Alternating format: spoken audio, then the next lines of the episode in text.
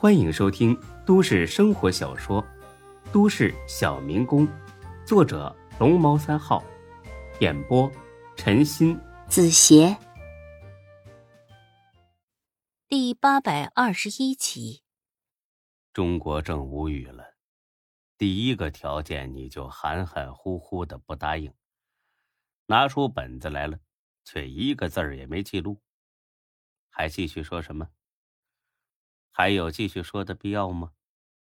再说，他也实在没得说了。但是看到孙家父母认真和期待的眼神，他知道这件事儿啊，别想就这么应付过去。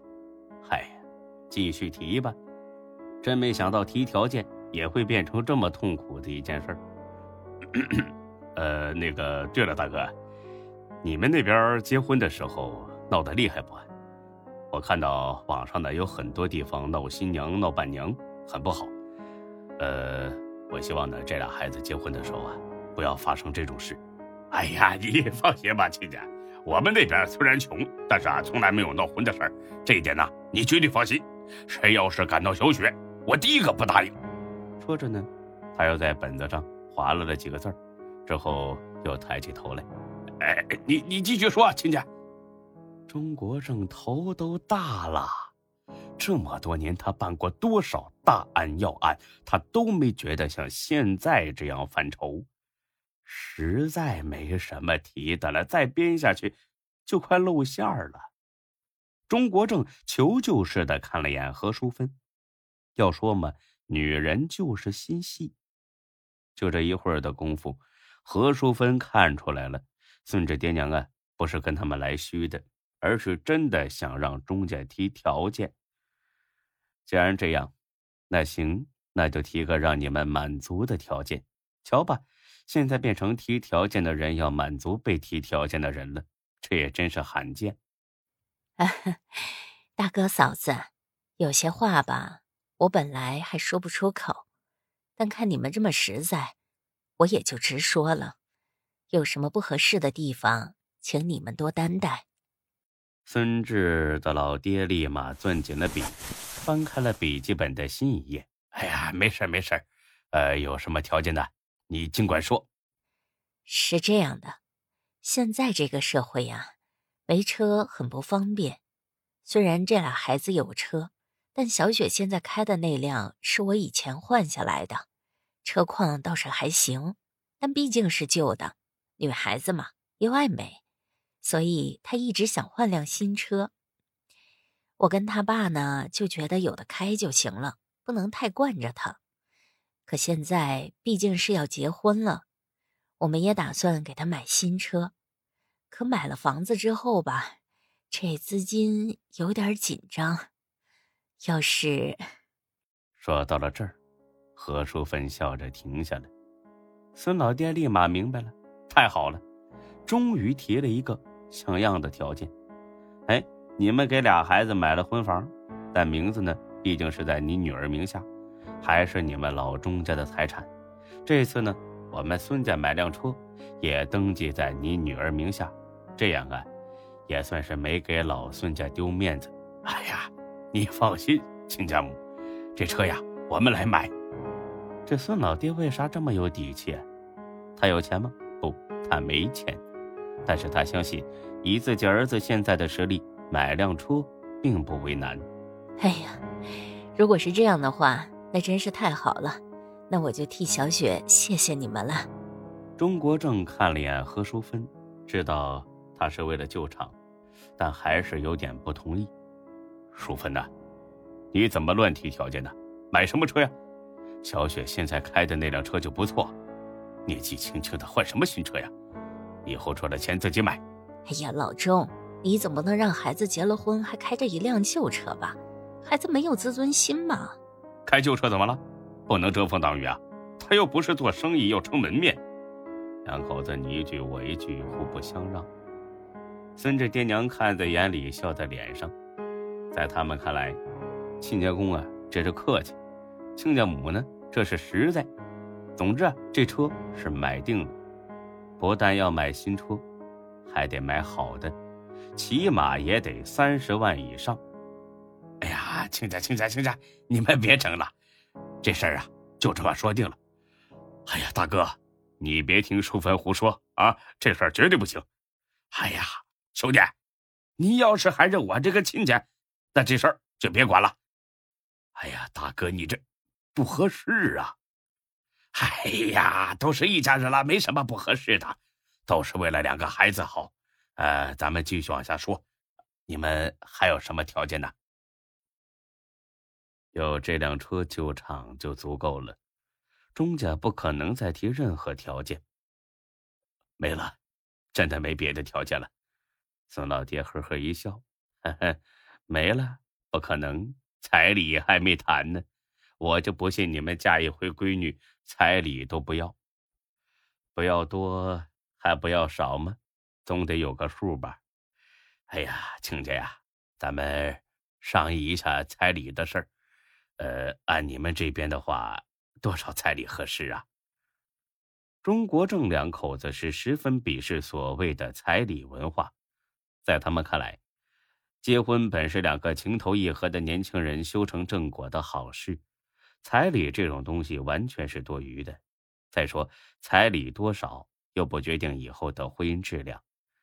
有的是结婚时拿了几十万彩礼，之后没过几天就离婚的；也有的是没有彩礼，日子过得很幸福的。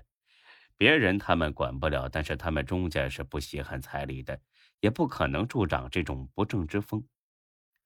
如果亲家给个万八千的，意思意思，他们勉强收下。如果给个十万八万甚至更多，那不好意思不收。估计很多人打着灯笼都找不到这么好的老丈人和丈母娘。大哥、嫂子，彩礼这个东西啊，就是个形式，呃，我们呢不强求，您给多少都行。哎，十万行不？孙老爹今天真是硬气啊，张嘴就是大手笔。不行，那那十六万。哎呀，不是，你误会了，大哥，我是说呀，太多了，不用这么多，有个万八千的，意思意思就行了。按理说呢，一般人听到这种要求，那还不乐得一蹦三尺高？谁跟钱有仇啊？谁的钱也不是大风刮来的呀，少给一分是一分。但是孙老爹不高兴了，什么意思？瞧不起我们老孙家？万八千的还叫彩礼吗？改口费也不够啊！现在我们十里八乡的谁不知道我儿子混成了大老板？到时候见面一问，给女方多少彩礼？一万块能说得出口？都不够丢人的！哎，不行不行不行，最少十万！钟国正两口子完全没料到会出现这种情况，只听说过嫌女方要的彩礼太多的，没听说过嫌少的。这大哥呀！这真不用，不行不行，这个这个绝对不行。劝了半天，总算是见到了点效果，双方各让一步，最终呢以八万元成交。孙老爹的想法是，八万呢虽然不是很多，但是跟别人提起来的时候也能说得过去了。钟国正的两口子的想法是，既然亲家这么要面子，也不好伤了他的心，干脆啊先收下，结完婚呢再还回去。大事商议完之后呢，又瞎聊了一些家常，而后就出发去饭店吃饭了。原本呢，孙老爹打算让孙志订饭店。孙志说呀，他们来 J 市是客，钟家呢是东道主，应该尽地主之谊。如果这饭由他们孙家订，那就是喧宾夺主了。孙老爹想了一阵觉得是这么个道理，这才勉强答应了。或许是出于内疚。也或许是出于对亲家的重视，这钟国正啊拿出了自己珍藏多年的五十年茅台酒，这还是他结婚的时候他老丈人送的，算起来应该是七十多年的茅台老酒了。毫不夸张的说，这瓶酒能在这市买套房子。孙老爹呢不在意这些，总之啊，今天高兴，就是喝二锅头也无所谓。孙家老两口是人逢喜事精神爽，再来几杯也无妨。但钟国正两口子就不一样了，他们是借酒浇愁，愁更愁。很快几杯酒下肚，钟国正有了醉意，他倒满一杯酒，晃晃悠悠的站了起来。大哥，嫂子，我干了啊！你们随意。一杯喝下去，没人看出异常，但是他立马又倒了一杯。我再自罚一杯。说着，又是一饮而尽。这下孙老爹呢，觉得不对劲儿了。喝的好好的，你干啥要自罚呀？你也没做错什么呀。喝多了，喝懵了，失去意识了。对，一定是这样。这个孙子他爹也有经验，喝多了都这不让啊。不过也无所谓，就今天这场合，喝多那是应该的，也是必须的。哈哈哈哈！我陪你一杯啊！没等孙老爹喝完，钟国正那边又倒满了。孙志啊，叔叔单独敬你一杯，谢谢你，谢谢。孙志呢，知道咋回事说：“咱别喝了，喝多了伤身体。”钟国正呢，摇了摇手，晃晃悠悠的，已经快不行了。要不是何淑芬扶了一把，钟国正当时就得摔倒。老钟，少喝点吧，当着大哥和嫂子的面出洋相可就不好了。哎呀，你别管。今天呢，不醉不归，来喝。说罢，又是一饮而尽。这是钟国正喝的第五杯酒。这杯酒下肚，他已经喝了一斤三两五十三度高度酒。喝得多，喝得急，肚子里几乎没吃几口菜。钟国正彻底醉了。大哥，嫂子，我再敬你们一杯。说完之后，又是一口闷。孙老爹刚开始的时候很高兴，现在怕了。哪有这么喝酒的？这不是喝酒，是玩命啊！你再高兴，你也不能这么喝呀！哎，亲家，亲家，你你慢点喝啊，吃点菜。钟国正呢，呵呵的笑了，好 好好，吃菜啊！哎，大哥、嫂子，你们也吃啊！本集播讲完毕，谢谢您的收听。欢迎关注主播更多作品。